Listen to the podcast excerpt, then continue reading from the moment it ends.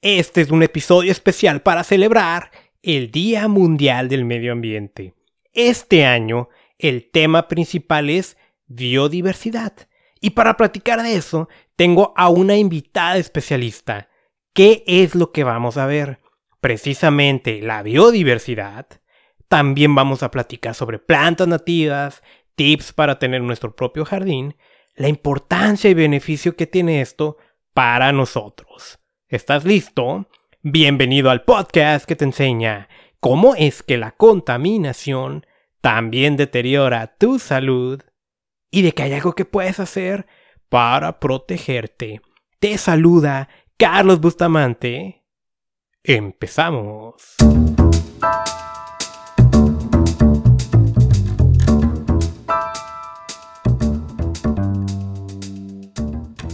Episodio número 048 del podcast Contaminación y Salud.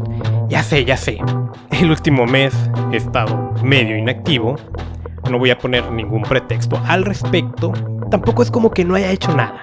Sabes, ahorita te voy a platicar un poco qué ha ocurrido conmigo. Quiero adelantarte. Nuestra invitada, mi invitada, que vas a... Estoy seguro, no te va a gustar mucho todo lo que te va a comentar porque le gusta mucho la temática de las plantas nativas. Va a comentar qué son. Muy enfocado al tema o al lugar de California y de Baja California, pero igual aplica para otras zonas. Nos vamos a... De hecho, lo que vamos a empezar a hablar primero es biodiversidad en general y cómo se relaciona un poco con lo que vivimos en, esta, en este momento que es coronavirus, que es esto de las pandemias, del riesgo, toda esa relación.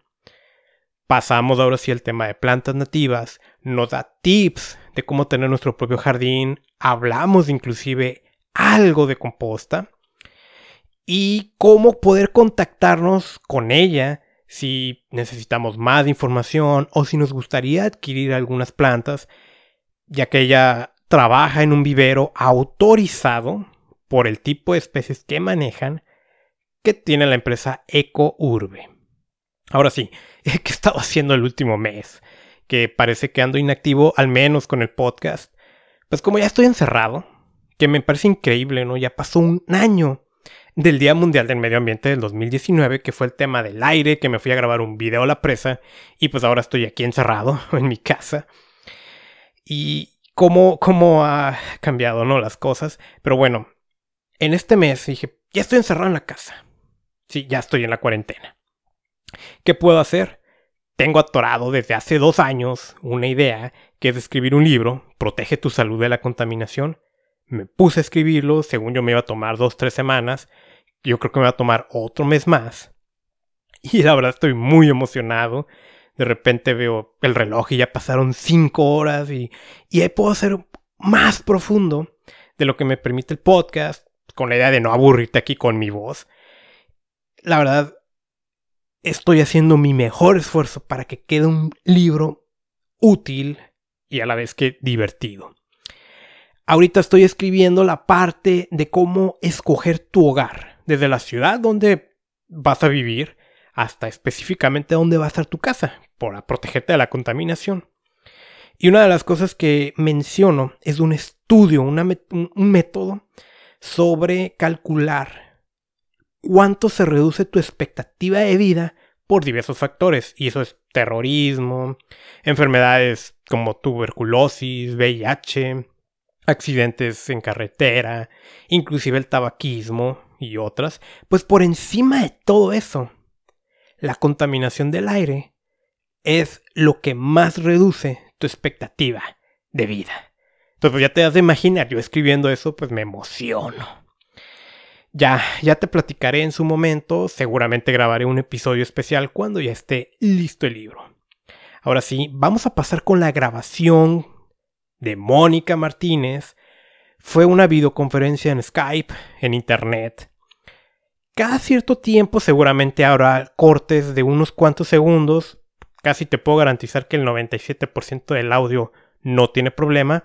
A veces hay caídas de Internet y por eso esos cuantos segundos en los que se corta, pero vuelvo a decirte, el audio está muy bien, sé que lo vas a disfrutar. paso a despedirme de una vez. Eh, soy Carlos Bustamante. Te invito a que te suscribas a este podcast desde la aplicación que me estés escuchando, como Spotify, Apple Podcasts o la que te guste.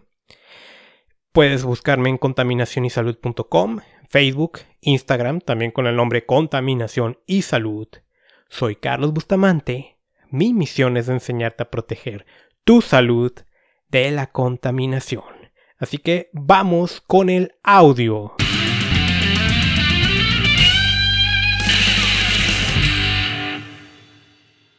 Hola Mónica, ¿cómo estás? ¿Qué tal? Muy bien, aquí Aquí estamos bastante bien dentro de casita, cuidándonos, estudiando, aprendiendo cosas nuevas. ¿Qué tal están por allá? Pues bien, no sé si te pasa que como que esta cuarentena que era de un mes, que ya van como dos o tres meses, a alguien como tú, que es senderista, como que ya, ya no cabemos en la casa, no sé si te pasa. Sí, y luego más que cayó en época de primavera, que apenas estaban empezando a florecer todas las plantas y, pues es un paisaje, un bonito paisaje verlo en, en, los senderos, en las, en, las, en las caminatas, pues era algo que queríamos ver con mucho, con mucha emoción, pero pues no se pudo, ¿no? Por la, por la cuarentena, por las restricciones al salir pero en parte, en parte era algo, algo bueno, ¿no? Evitar que tanta gente estuviera acumulada en, en, estos sitios que son algo delicados, especialmente también en floración. O también tenemos en, en, el jardín botánico que esperamos que varias familias nos visitaran para que vieran las, las, plantas nativas más cerca, ¿no? Dentro de la ciudad. Y pues ahora que se tuvo que, que posponer por, por esto de la, de la contingencia. Pero igual estamos subiendo algunas fotografías para que se vaya enterando la gente de, cómo van desarrollándose las plantas también. Ah, súper bien. Pues ahorita vamos a, platicar de, yo espero, ¿no? De tantas cosas. Eh, nada más para comentarle a la gente. Este podcast, esto, este tema, ya lo teníamos planeado antes de que llegara pues toda esta emergencia sanitaria y la idea era grabarlo al aire libre en la presa de Tijuana, ¿no? Ya no tuvimos oportunidad y hasta que dije, bueno, y pues ¿por qué no lo grabamos por internet, no? Es lo que todo el mundo está haciendo. Y pues aprovechando la temática del Día Mundial del Medio Ambiente, que es biodiversidad, y tú siendo bióloga especialista en, en este tema, pues vamos a platicar de todo esto, ¿no? Y bueno, antes de lanzar todas las preguntas, ¿qué te parece si nos comentas un poquito quién es Mónica y qué hace?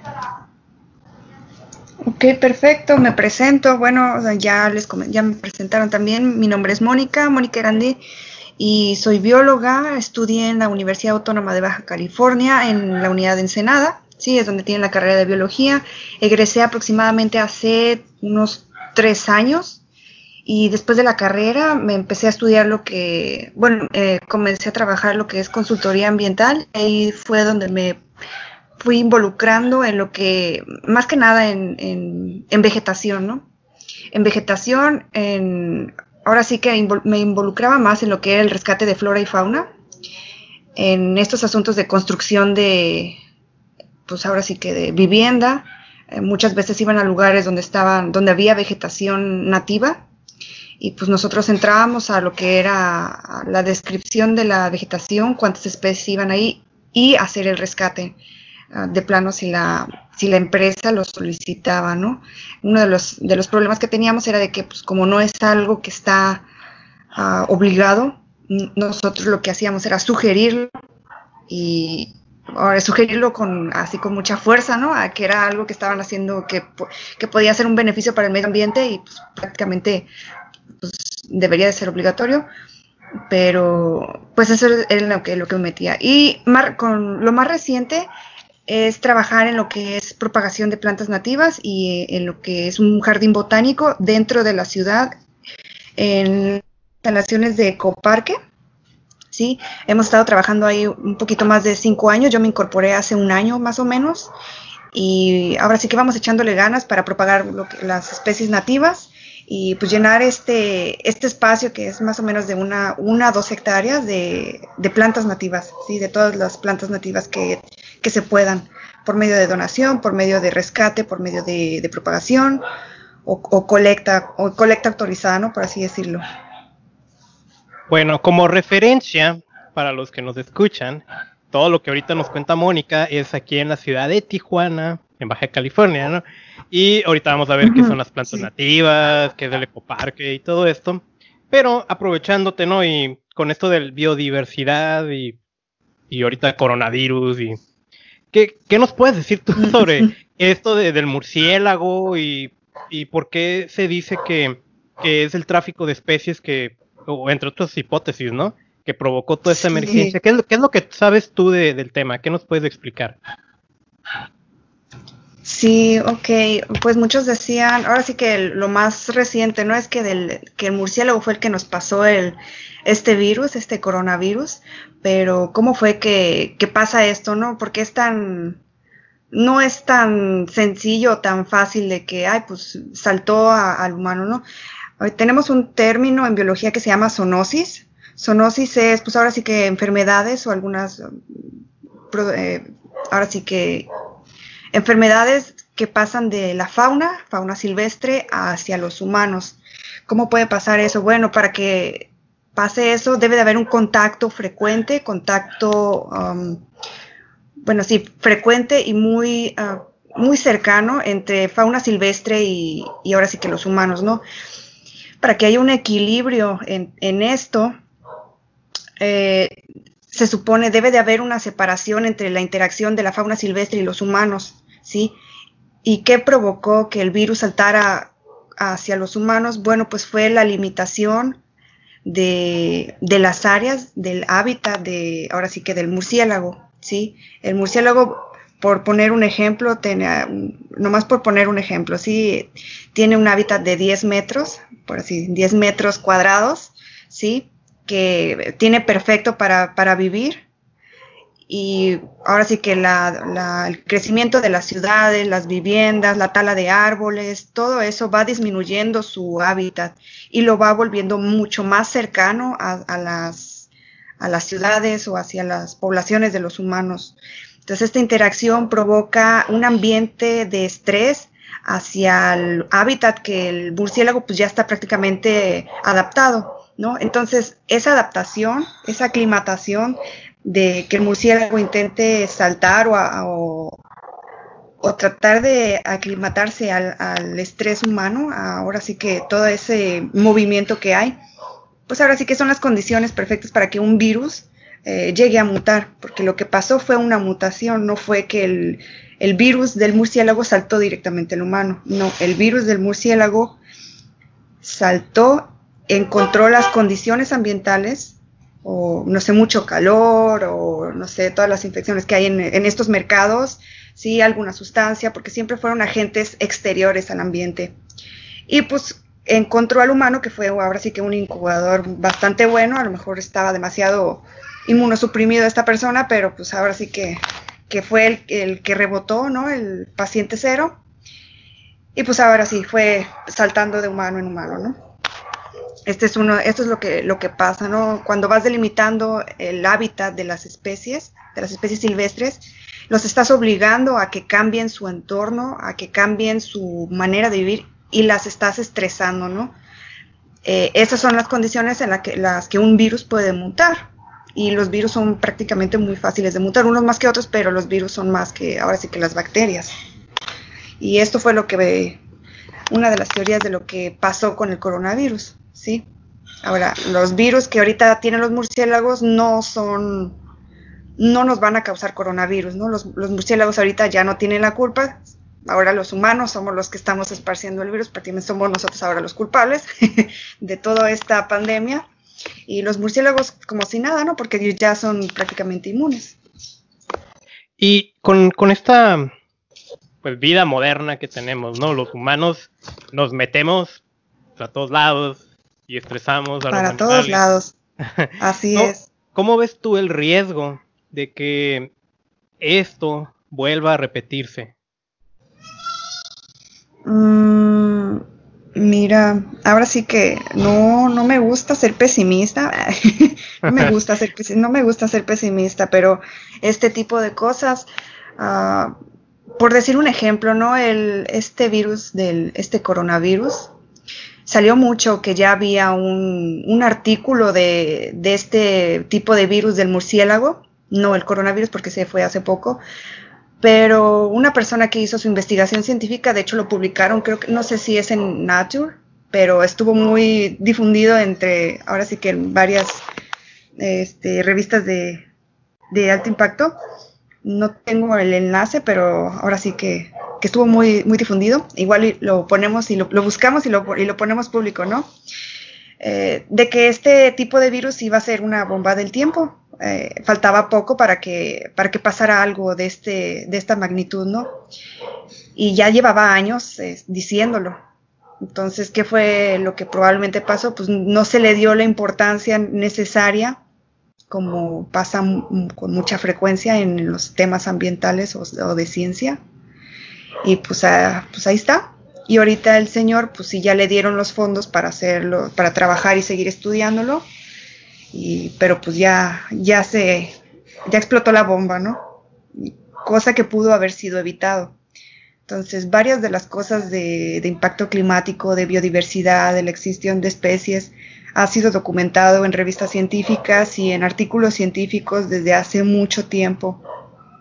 Ha sido predicho el incremento de la temperatura y pues aquí estamos, muchos, muchos que nos dedicamos a esto, los biólogos, ambientalistas, ecólogos, los que sean, intentamos seguir uh, advirtiendo, por así decirlo, seguir tratando de difundir lo que es esto hasta que se le dé la importancia necesaria no sé cómo vaya a impactar esto en, en, un futuro.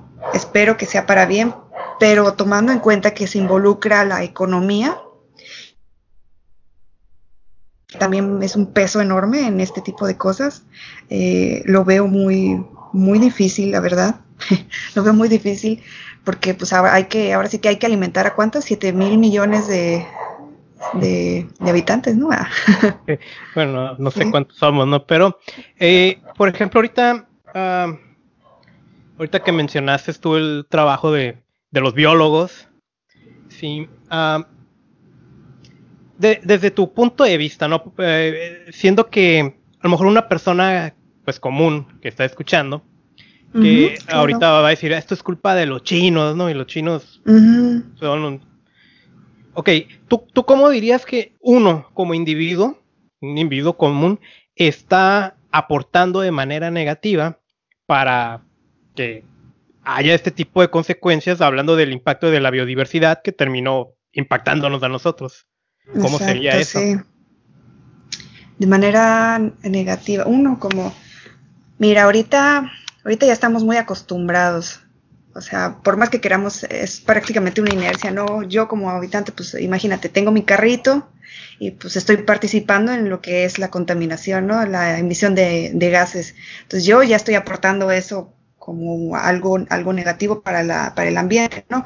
¿Qué puedo hacer para corroborarlo? Bueno, pues no usarlo todos los días para distancias cortas a, y pues a lo mejor usarlo una vez a la semana, dos veces a la semana, tratar de reducirlo al mínimo, ¿sí?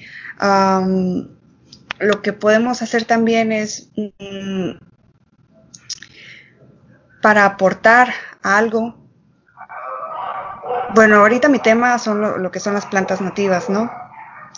Ahorita Tijuana tiene un déficit de áreas verdes muy notoria, demasiado notoria, y parte de lo que estamos trabajando es que las áreas verdes revivan, que las áreas verdes revivan, ¿sí?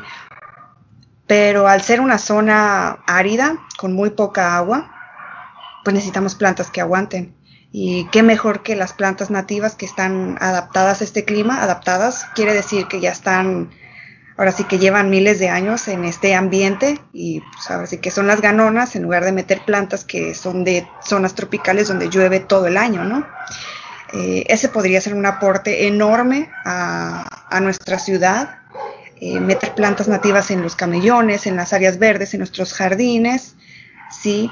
¿Y ¿Qué beneficios aporta esto? Bueno, pues eh, además de que estamos llenos de concreto, eh, emitimos, eh, bueno, disminuimos lo que es el calor de la ciudad, ¿no? El, el concreto que tenemos es un reflejante del calor, lo, almacena, de hecho, lo almacena y por eso cada, cada año tenemos más calor, ¿no? De hecho, porque están metiendo más calles, más concreto, menos áreas verdes, menos jardines en las casas y lo pavimentan para meter el carro mejor, ¿no? sí, menos árboles también, sí. Ese podría ser un aporte muy bien. Eh, que, podríamos estar ayudando, además de, que la salud mental mejoraría también muchísimo. Sí, bueno, vamos, vamos entrando ya a este tema de las plantas, que es tu especialidad. Y aquí en esta región, en Baja California, no estamos en una región florística californiana, donde tenemos auténticamente un tesoro de plantas, con una gran variedad y muchísimas propiedades, ¿no? Eh, ¿qué, ¿Qué nos puedes decir sobre la vegetación que tenemos en esta parte del mundo? en esta parte del mundo, mm, comienzo por el clima, ¿sí? El clima en la parte de Baja California, en la zona noreste de Baja California, tenemos lo que es el clima mediterráneo y compartimos con parte de California, ¿no? De en Estados Unidos.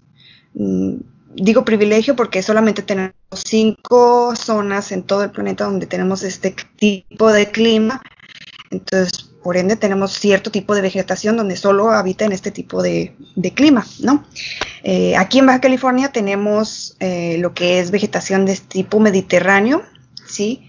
Y que se caracteriza por arbustos, arbustos de talla grande, ¿sí? Y una gran variedad de suculentas y cactas también. México es parte del, creo que está en primero, en segundo lugar, en, albergar cactáceas en todo el planeta, en todo el planeta. Y también forma parte, ahora sí que lamentablemente también tenemos un grave problema con lo que es el saqueo de cactáceas, sí, para el mercado negro. Um, aquí en, en, Tijuana principalmente uh, tenemos eh, diferente tipo de vegetación, ¿sí? El clima es, mediterráneo y dentro de este clima tenemos tres tipos de vegetación, ¿sí? Que son las, así que las más populares, que es matorral costero suculento, que es el que está cerca de, las, de la zona costera. Tenemos el de chaparral y tenemos sierra, tenemos montañas, el bosque de coníferas, que ya son la parte de Sierra Juárez y San Pedro Mártir. Ok, mira, el, como, como te digo, ¿no? A mí me gusta describir la, vegetación que tenemos aquí como un tesoro, ¿no? Es maravillosa. Okay. Y tú sabes más que yo del tema. ¿Qué ocurre cuando... ¿Qué, ocurre cuando, por ejemplo, ahorita tú que decías que le metemos pavimento a todo, ¿no? Y, transformamos eh, el, el, entorno, aunque sea en mi propia casa, y de paso se me ocurre ir a plantar, no sé, un eucalipto, una benjamina o algo que, eh, hablando de que son plantas que no se dan naturalmente aquí, sino que vienen de otra parte del mundo. Eh, ¿Qué ocurre y bueno, por qué no debería de hacer eso? Sí, ahorita el eucalipto y la, benjamina, ¿no? Igual la benjamina la tenía un poco más, más eh, en, estimación, porque es un, un arbolito muy noble, pero ahora sí que que bueno, ah, requiere, requiere mucha agua, crece muy rápido, eh, crece muy rápido, igual que el eucalipto. Pero ¿por qué no deberías de hacerlo? Bueno, mm, aquí en, eh, en la vegetación ya se tiene un equilibrio ecológico, ¿no? Tenemos fauna silvestre, fauna que se alimenta de la vegetación que tenemos aquí, ¿sí? Eh, tenemos colibríes, colibríes, abejas nativas que buscan ciertas especies de plantas nativas o sea, que crecen aquí para recolectar su néctar o para depositar sus huevos o sus capullos, hacer sus capullos para que cuando crezcan eh, se alimenten de esa planta. No es una simbiosis donde se benefician ambos, ¿no? Insecto y planta. ¿Qué pasa si tú vienes y pones una planta que no es de, de este tipo de ecosistema? Pues provocas un desequilibrio. ¿Por qué tipo de desequilibrio? Bueno, en este caso el eucalipto. El eucalipto proviene de de Australia, ¿sí? Y este árbol tiene una propiedad que se llama uh, alelopatía, creo que me parece que es alelopatía, sí, que este es que segrega una sustancia a su alrededor para que ciertas plantas no crezcan y no le quiten ahora sí ni el suelo, ni los nutrientes que tiene él en sus raíces y, y pues que no logren competir lo, lo que es, ¿no? Entonces este eucalipto lo plantas además de que crece muy rápido, pues le va quitando los nutrientes a la, a la, planta, a las plantas nativas, le va quitando el agua y solamente queda uno, la planta exótica, es decir, la planta que proviene de otro tipo de ecosistema, y perdemos cierta vegetación nativa, ¿sí? Porque es un desequilibrio, bueno, si perdemos cierta vegetación nativa, pues las, eh, la fauna pues ya no tiene de dónde alimentarse, ¿sí? ¿Y qué pasa con eso? Bueno, pues le quitas el alimento a la fauna, tiene, le generas un estrés, a lo mejor no encuentra otra planta de donde alimentarse y pues van disminuyendo las poblaciones. Es, es por un ejemplo, ¿no? Pero sí puede ocurrir. Y ahí es cuando vas, cuando entra este tipo de delimitar el hábitat, ¿no? Va quitando las plantas, la mayoría de las plantas son hábitat, es un hábitat para la fauna.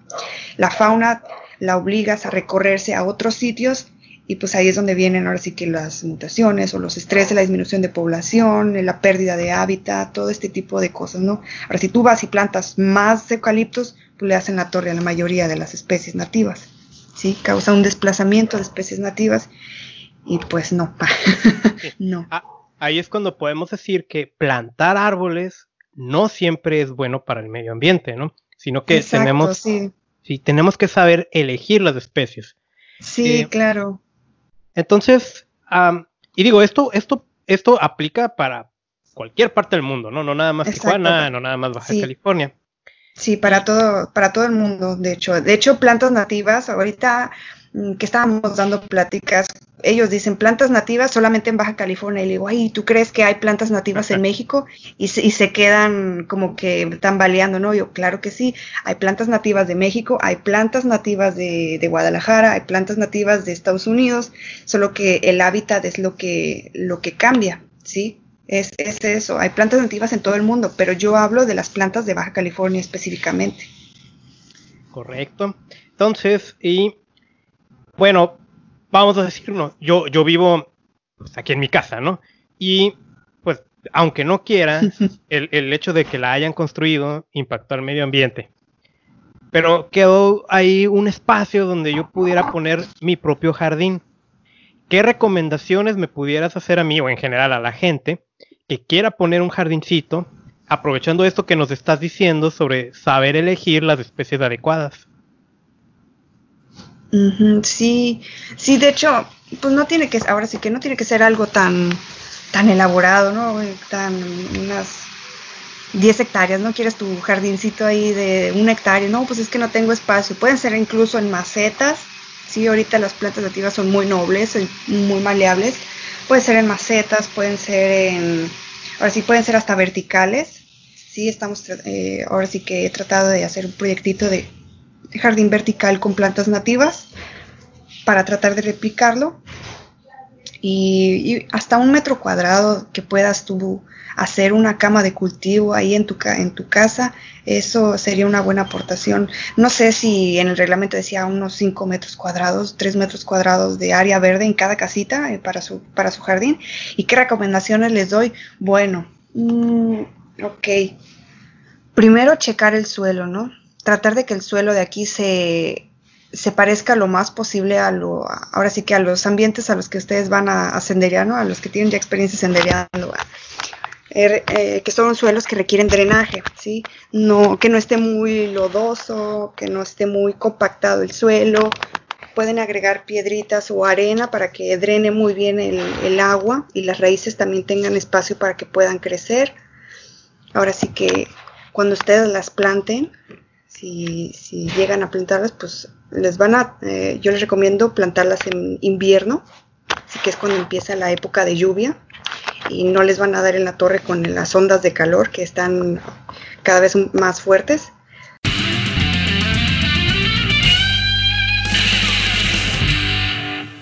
Antes de continuar con el episodio, quiero pedirte nada más un minuto para decirte algo. Va a ser muy rápido y es muy importante la contaminación y las sustancias indeseables que están en nuestro entorno, sea en el medio ambiente o nuestro hogar, definitivamente causan un daño a nuestra salud.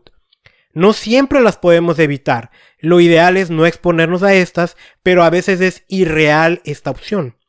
Yo por eso recomiendo el uso de suplementos nutricionales. Y hay una sola marca que me atrevo a recomendar y que yo mismo utilizo desde hace años. Si quieres saber más, ingresa al terminar este episodio a reiniciate.usana.com. Otra vez, reiniciate.usana.com. Mi recomendación son los Usana Cell Essentials y los Usana Biomega. Ahora, hay un órgano que sufre mucho en entornos contaminados y es el hígado. Para eso, otro producto que me encanta recomendar es el Usana HPS o Epacil. En fin, hay toda una gama de productos que puedes buscar en reiniciate.usana.com. Continuamos con este episodio.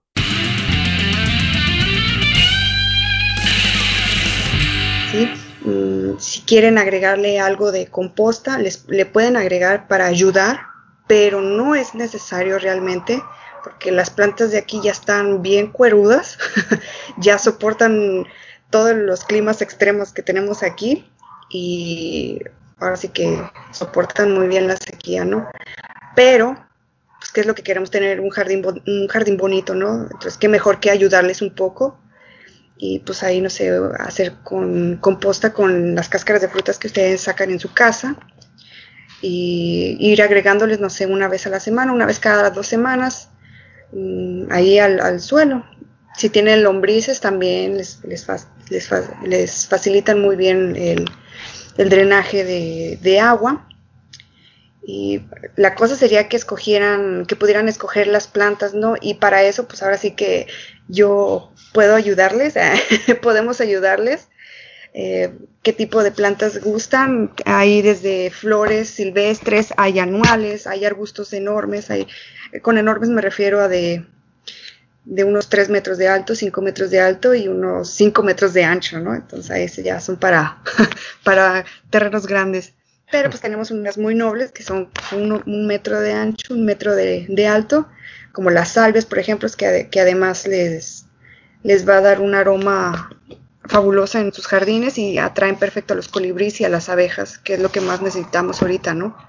Eh, polinizadores, polinizadores. Oye, Mónica, este, te me estás adelantando. este, ah, ahorita, pero no te preocupes. Ahorita, ahorita vamos a regresar. Bueno, ahorita, ahorita nos vas a comentar tú cómo nos puedes ayudar a tener nuestro jardín. Eh, te quiero preguntar algo antes, ahorita que mencionaste la composta y las lombrices. Eh, ¿Cómo? ¿qué, recomendación nos pudieras hacer o, un instructivo así rápido de cómo, o sea, qué es la composta y, cómo hacerla? ¿Qué es la composta y cómo hacerla? Va. Ok, mira, mm, ahí donde trabajamos, donde trabajo en el jardín, eh, en el jardín botánico de, de Coparque, hay un programa que se llama Agricultura Urbana y ellos se encargan de hacer este tipo de cosas, ¿no? Tienen eh, lombricomposta y composta. Ah, ¿Cómo se hace? Bueno, eh, existe un método que se llama ah, solarización, ¿sí? Método por solarización, que pues ahorita tenemos bastante sol. Ah, tú agarras tus cáscaras de fruta, Sí, eh, solamente residuos orgánicos, no, no de origen animal, no pollo, no, no excretas de las mascotas, por favor, sí, de perros ni de gatos, ¿por qué? Porque ahora sí que tenemos a los gatitos, aunque no se debería, tenemos a los gatitos fuera, no sabes qué se está comiendo, muchas veces también agarran parásitos, salen por las excretas, los perritos igual, el tipo de alimento que tienen, no es muy recomendable que, pues, que se mezclen en la composta de los, de, pues ahora sí que en, las plantas que nosotros vamos a ingerir, ¿no? Eh, hablo de hortalizas principalmente, ¿no? En general no se recomienda que, que metas las heces de tus mascotas, ¿sí? Yo ahorita no veo problema para plantas que no vayas a ingerir, ¿sí? Pero pues para que esté un poquito más sano también tu, tu producto, ¿no? Tu composta. Solo productos de origen vegetal. Tienes que agregarle hojas secas, ¿sí? Hojas secas, eh, un poco de, de humedad y eso mismo lo puedes meter en una cajita de madera, lo puedes poner en una hilerita, en un pedacito de concreto y lo cubres, lo cubres con plástico eh, para que no le entre mucho, mucho oxígeno, ¿no? Porque luego se hacen gusanos y como que eso ya no, no está bien. ¿Sí? ¿Qué es lo que va a hacer? va a aumentar la temperatura con el sol. Entonces va a degradar toda esta casa, todas estas hojas secas se van a ir degradando. Es un, es un proceso que tardan algunos meses, pueden tardar dos meses, un mes, dependiendo de la cantidad de calor. ¿sí? Va a ir soltando cierto, ahora sí, cierto juguito que también es bueno, es beneficioso que lo usa como fertilizante. Y, el producto final de esto eh, es la tierra café, que antes era, ahora sí que eran las puras cáscaras, pero el resultado es una tierra café, café oscuro, muy oscuro y es ahora sí que fuente de alimento para, nuestras plantas, ¿no? Eso lo puedes hacer en casa, lo puedes hacer en ahora sí que en los terrenos, puedes incluso hacer un agujerito en tu jardín y ir rellenándolo con estas cáscaras y hacer capitas como tipo lasaña y solito se va a ir haciendo el proceso, ¿no? Se va haciendo el proceso. No es tan complicado de hacer. Bueno, la primera vez que yo lo intenté hacer me salieron gusanos, porque tenía un hoyito y pues por ahí se metieron las moscas, ¿sí? Y, y, pero es muy bien, es un poco de práctica, sí. Sí, ok, entonces vamos a decir, ¿no? Ya tengo yo mi espacio, que no ocupo que sea gigantesco para tener mi jardincito. Ya tengo toda la intención de hacerlo. Ya tengo un poquito de composta, que como tú dices, para las plantas de aquí, de Baja California, no es que necesiten más. Pero luego me encuentro con este problema, ¿no? No sé dónde conseguir las semillas o voy a un vivero de cualquiera, ¿no? y hay plantas muy bonitas, pero no son de la región. ¿Qué puedo hacer o dónde las puedo conseguir? Ok, ¿qué puedes hacer? Mm, por ahí te he escuchado, ah, por ahí te he escuchado decir que ahorita tenemos la información totalmente en internet y, disponible y gratis, ¿no? Pero ahora si quieres algo mucho más específico, nosotros también tenemos una página de internet que se llama EcoUrbe, en Facebook. Eh, aquí en Tijuana ya todos manejamos lo que son plantas nativas. ¿sí? Está la asociación, la Sociedad de Plantas Nativas de Baja California, también tiene su página en Facebook. Están disponibles para, ahora sí que para ayudarnos a, la identificación de las plantas. Ah, y en lo que es consultoría, pues ahora sí que eso ya es un trabajo y eso se va a, cada quien a, a, su rama, ¿no? ¿Dónde las puedes conseguir? Mira, eh, hay, un, hay un pequeño, una burbuja ahí legal para lo que son las plantas nativas, un proceso de, ahora sí que, de, burocracia, para que se pueda legalizar la venta, pero tenemos aproximadamente unos tres viveros con, que cuentan con certificado para, para proveer planta nativa y ¿Qué es la importancia de esto? Bueno, es que hay una manera de colectar plantas, ¿sí? Hay una manera de colectarlas y sin provocar un desequilibrio. Si nosotros las plantas que tenemos son de, provienen de rescate, provienen de donación o, una colecta. ¿Por qué digo que, se tiene que tener una metodología? Bueno, si tú vas a un cerro, si tú vas a un, a un ecosistema y dices, ay, voy a retirar esta plantita, o voy a colectar un poco de semilla de esta plantita, a lo mejor no te fijas que es la única planta que hay en un kilómetro cuadrado, ¿no? Estás quitando la única planta que podría proveer alimento a un polinizador o, hábitat a un, a un animal y ya estás provocando tú el desequilibrio, ¿no? Entonces nosotros tenemos reglas para colectar, tenemos reglas para, para el rescate y tenemos reglas también para para, para donación. ¿Para qué? Para no provocar un desequilibrio específicamente. Hay que saber cuánto colectar y dónde colectar y, y qué especies colectar también. Sí, esto nosotros nos encargamos y es parte de, lo que nos preguntan para, para certificar el, el, vivero, para autorizarlo. ¿sí?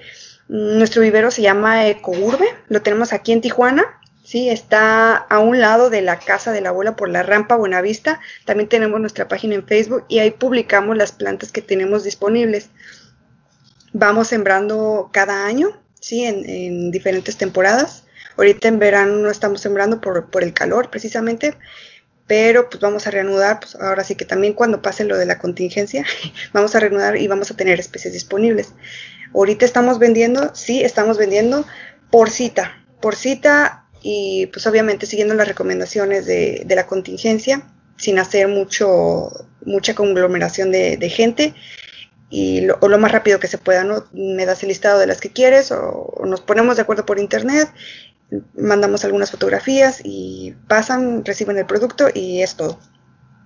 Ok, entonces, para que conste lo que estás diciéndole a la gente, es que no se vaya al cerro a robarse las plantitas.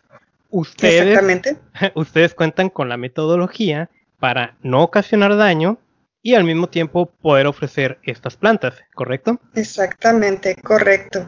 Y, y, correcto. Ah. Ah, y, qué plantitas son las que tendrían ahorita disponibles? ¿Y cómo, cómo son, no? Para que la gente se dé una idea, pues si quiere hacer su jardín.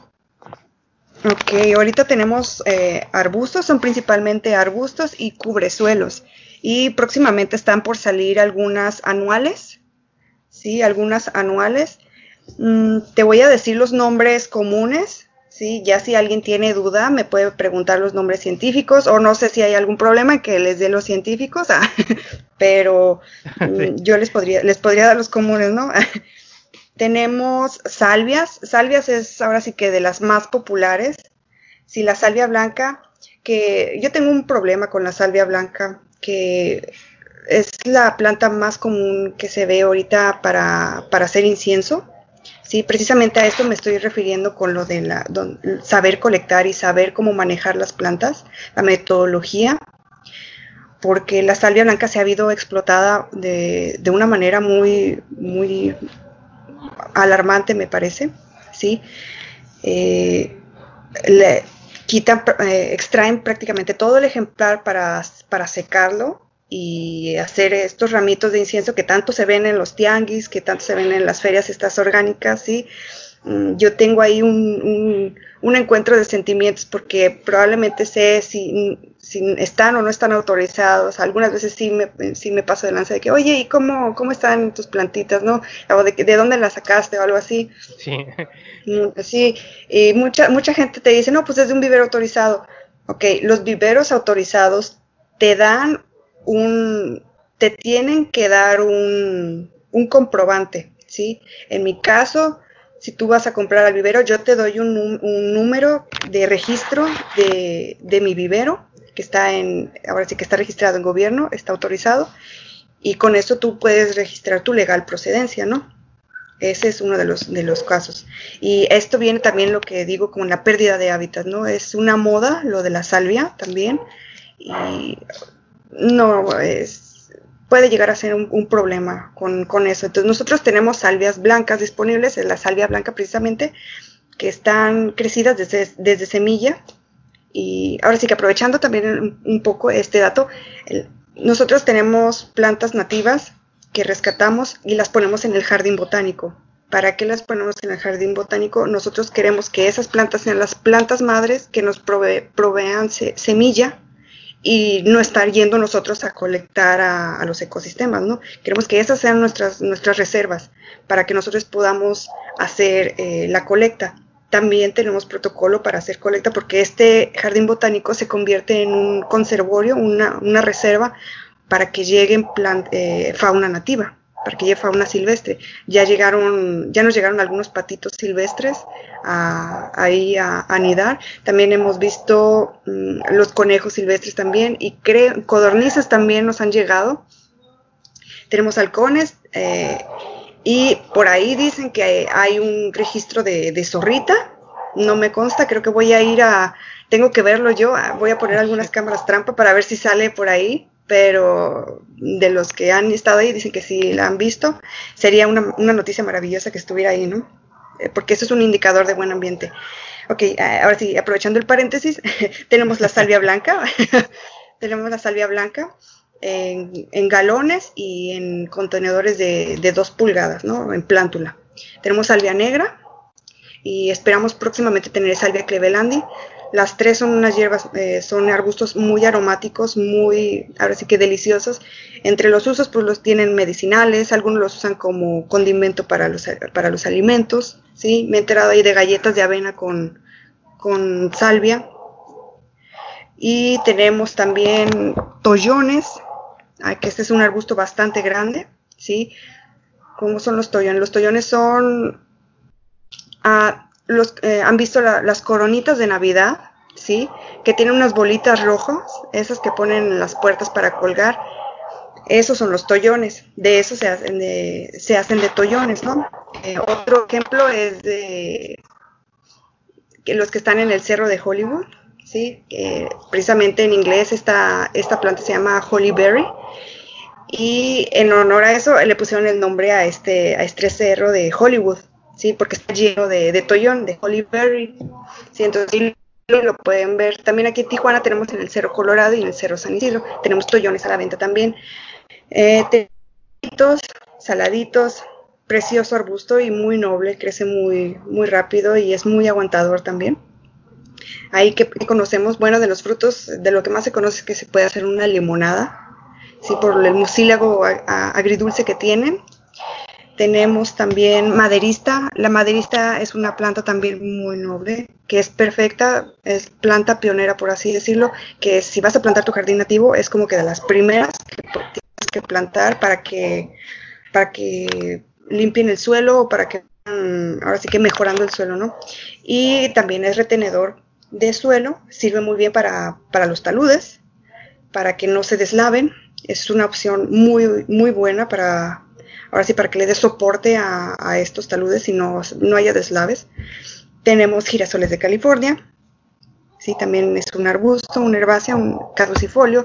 Tenemos Nemulus, tenemos tenemos leas, tenemos mamilas, sí, tenemos una, aproximadamente unas 15 especies que ya tenemos a la venta y esperamos poder sacar más. Súper bien. Eh, quiero hacerte una pregunta. Ahorita ah, mencionaste que tienes rescates que tomas como plantas madres, ¿no? ¿Qué, ¿Qué significa un rescate? Ok, rescate. Bueno, eh, para nosotros el proyecto de rescate es que cuando una, cuando se tiene el objetivo de hacer una construcción en una zona, en una zona donde hay vegetación, así que vegetación silvestre, vegetación nativa, pues la mayoría de, la, de las empresas tienen la opción o de desmontar completamente, sí, que es que lo más lo más barato, desmontan o limpian, el término limpiar, que es quitar todo eso. A mí no me gusta ese término de, ah, vamos a limpiar el terreno y pues arrasan con todo, ¿no? Eh, no, no me gusta. Pero bueno, eh, nosotros sugerimos lo que es el rescate de plantas. ¿Qué se hace en el rescate? Bueno, vamos al terreno, hacemos un muestreo de, los, de las plantas silvestres que hay, las plantas nativas, y evaluamos cuáles son las candidatas a, a, ¿sí? que salieron candidatas y las reubicamos en otro espacio que sea apto para que ellas puedan ahora sí que seguir con su condición, ahora sí que con su ciclo de vida.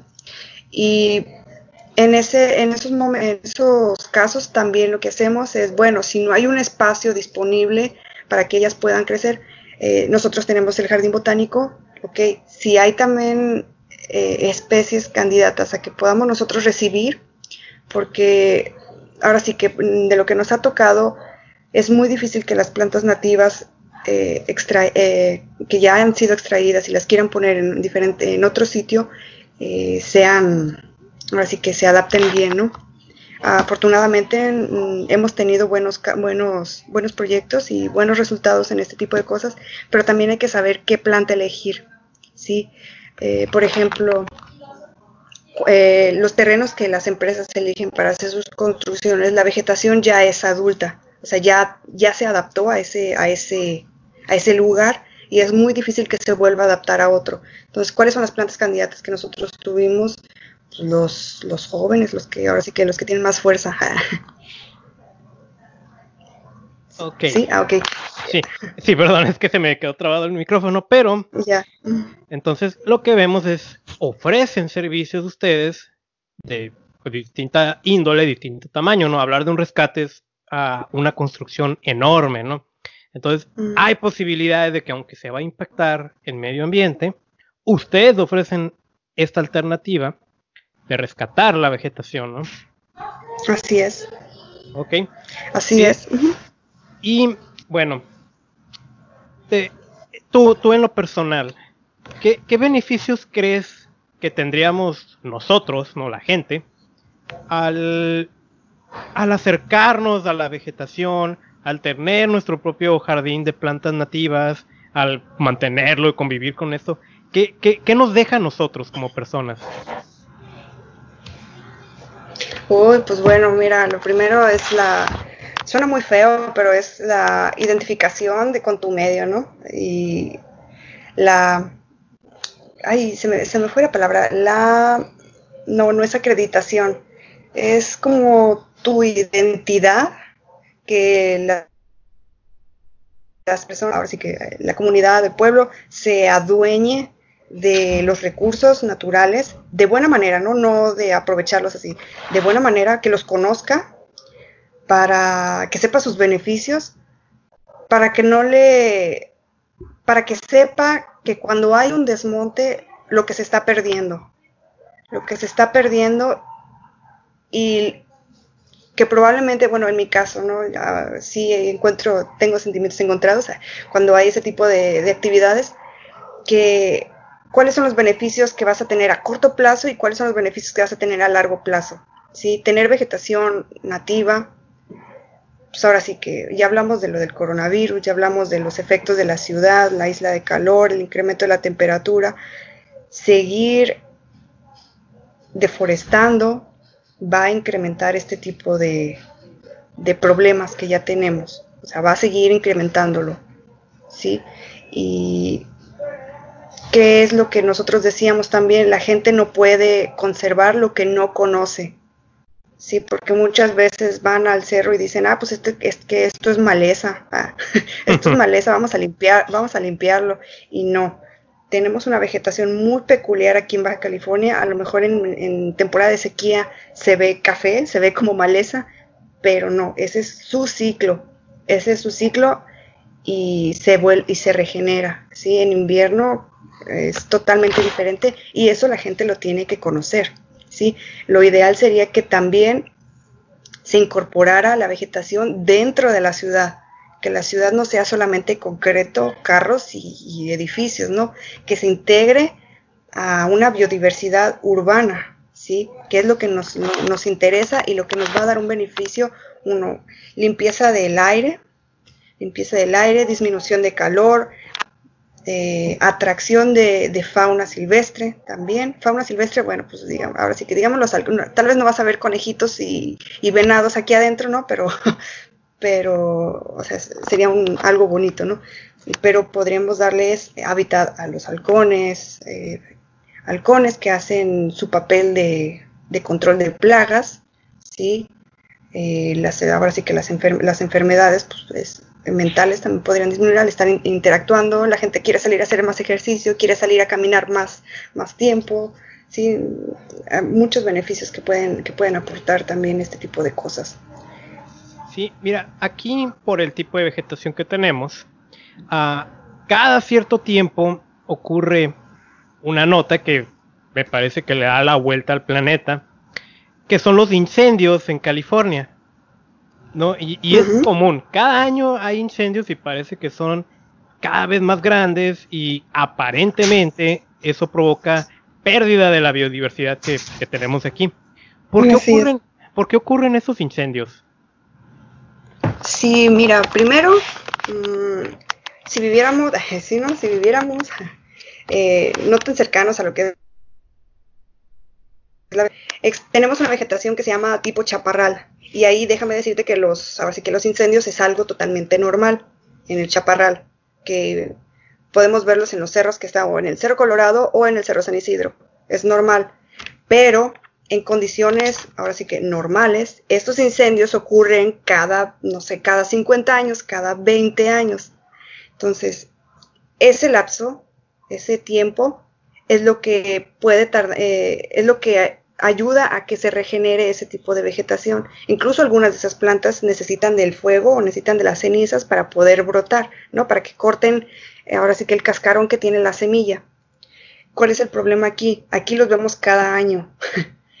Entonces no tiene comparación un ciclo de 20 años con un año, ¿no? Entonces no le estás dando el tiempo de regeneración a esa vegetación, ¿sí? Al contrario, lo que puede provocar este tipo de incendios anuales es una sucesión de vegetación que de chaparral, que el chaparral se caracteriza por arbustos, arbustos grandes, ¿sí? Arbustos grandes y de, y de una cobertura bastante, ahora sí que bastante grande, un 60%, o sea, casi tú vas caminando en ese y pues, sales todo arañado, ¿no? sí. Eh, o sea, aquí son cada, cada año ese tipo de incendios. Eso no, es no son incendios naturales, ¿sí? Cada que vamos a este tipo de, de ecosistemas vemos botellas de, botellas de cerveza, de vidrio, latas, envoltorios, muchas basuras que son un foco que que pueden provocar un incendio, ¿no? Un rayito de sol que viene, calienta una rama seca y pum, ya se hizo el incendio. Colillas de cigarros, por así decirlo. Entonces, hablaba de la sucesión. ¿Qué es la sucesión? Es un cambio de vegetación. Si no permites que la vegetación de chaparral, que estos arbustos se regeneren, al rato, en lugar de chaparral o de arbustos grandes, vamos a tener puro pasto. ¿Sí? Puro pasto. Ya no va a haber vegetación. Ese es el esos son los tipos de cambio que pueden provocar este tipo de incendios que no son naturales, ¿sí? Mucha gente a lo mejor te puede decir, no, pues es que eso es normal que se queme. Pues sí, pero lo normal es que se queme cada 10, cada 20 años, no cada año, ¿sí? Ese es el ciclo que sigue este tipo de, de ecosistema. Entonces, seamos responsables, bueno, en nuestro actuar diario y cuando practicamos deportes como el senderismo, ¿no? ¿Ok? Pues llevarse su basura, llevarse su basura, no, no, dejar nada, hasta, hasta un poquito peleada estoy con que dejen sus cáscaras de fruta, pero porque las dejan a la intemperie, ¿no? A mínimo hacer tu hoyito y, ahí déjala para que se composte más rápido, ¿no? Pero sí, ahora sí que deja, eh, seguir el protocolo de no dejar huella, ¿no? Llevarte, eh, dejarlo como llegaste o incluso mejor, ¿no? Si ves algo, algo de basura, pues ahora sí que si puedes rejuntarla, rejúntala, ¿no? Algo que puede ser un un foco para que pueda incendiarse, una botellita de una lata, que si lo puedes recoger sería muy bueno. Las colillas de cigarro también, ¿no? Pues que no se vayan a fumar al cerro, por favor. no. Ok. bueno, yo creo que ya vamos a ir cerrando. Ya, vamos casi a la hora de grabación. Ah, sí, muy rápido, ¿no? sí, bastante. Si la gente quisiera ponerse en contacto sea contigo para preguntarte cosas o para adquirir plantas, ¿cómo le puede hacer? Ok, ya yo lo había mencionado que tenemos una página de Facebook que se llama EcoUrbe. EcoUrbe, así, así, EcoUrbe. Y ah, estoy viendo que hay dos páginas, ¿ok? Nuestro logo es un arbolito.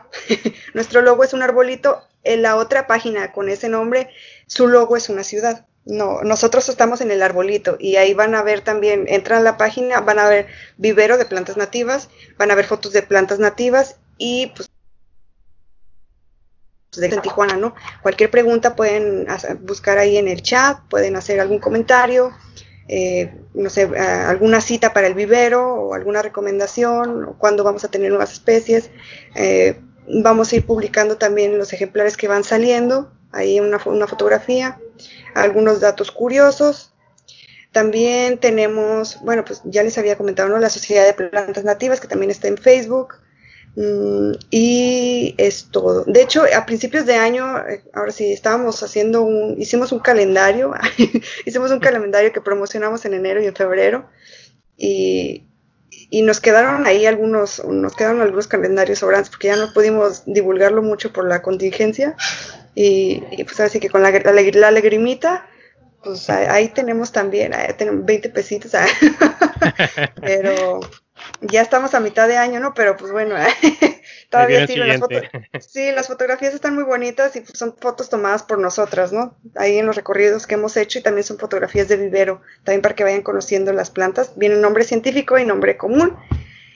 Y, pues es todo. Ah.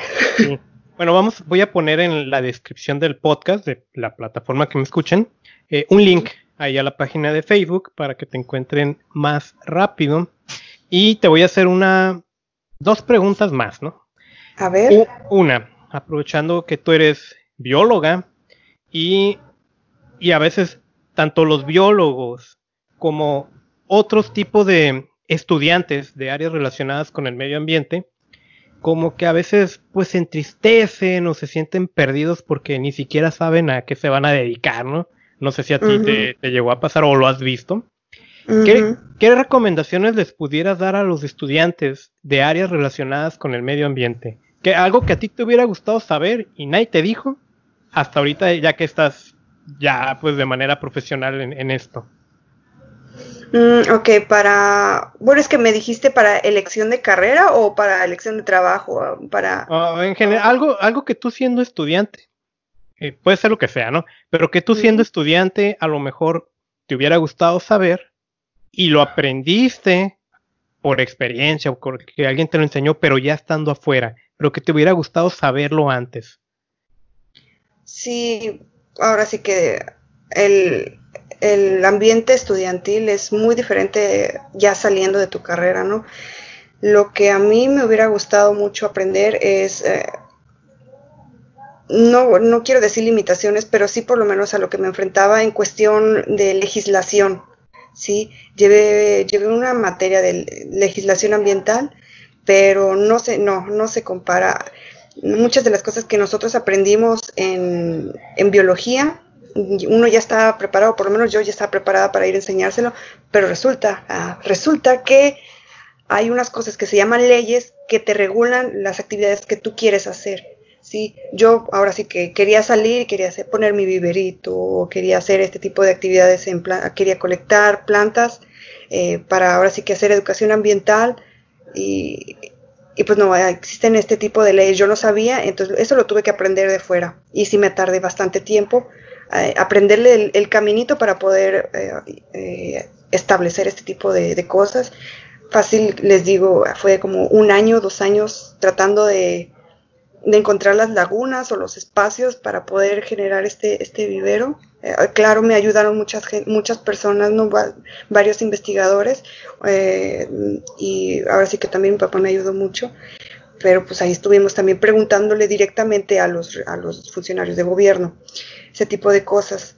Me hubiera gustado mucho aprender, porque bueno, pues yo soy, ahora sí que eh, salí y luego, luego fui a consultoría y no, ahora sí que no tengan miedo de, preguntarle tampoco a, gobierno, no es su trabajo eh, darles información para las cosas que ustedes quieren hacer.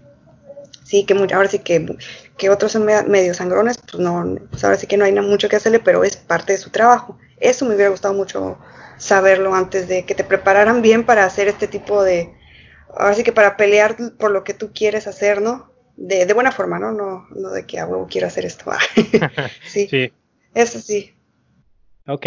Y la última pregunta, ¿hay algo que te gustaría agregar?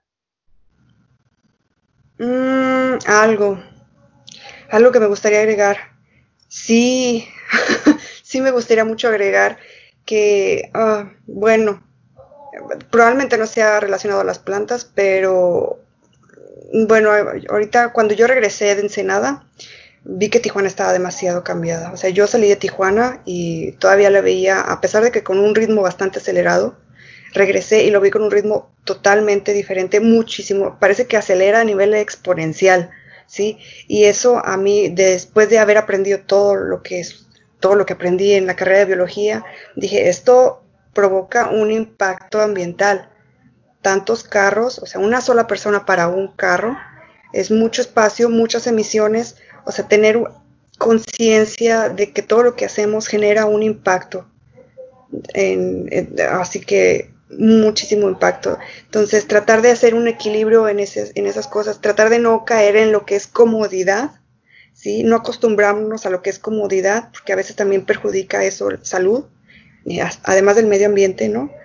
Perjudica, el medio ambiente te perjudicas a ti mismo y tratar de, impactar lo menos posible o por lo menos ser consciente de lo que nosotros no consumimos, porque a veces consumimos cosas que ni ocupamos, nomás por ahí tratar de, seguir modas y, por comodidad, ¿sí? Eh, eso me gustaría mucho agregar y que ahora sí que eh, sepamos lo que tenemos alrededor.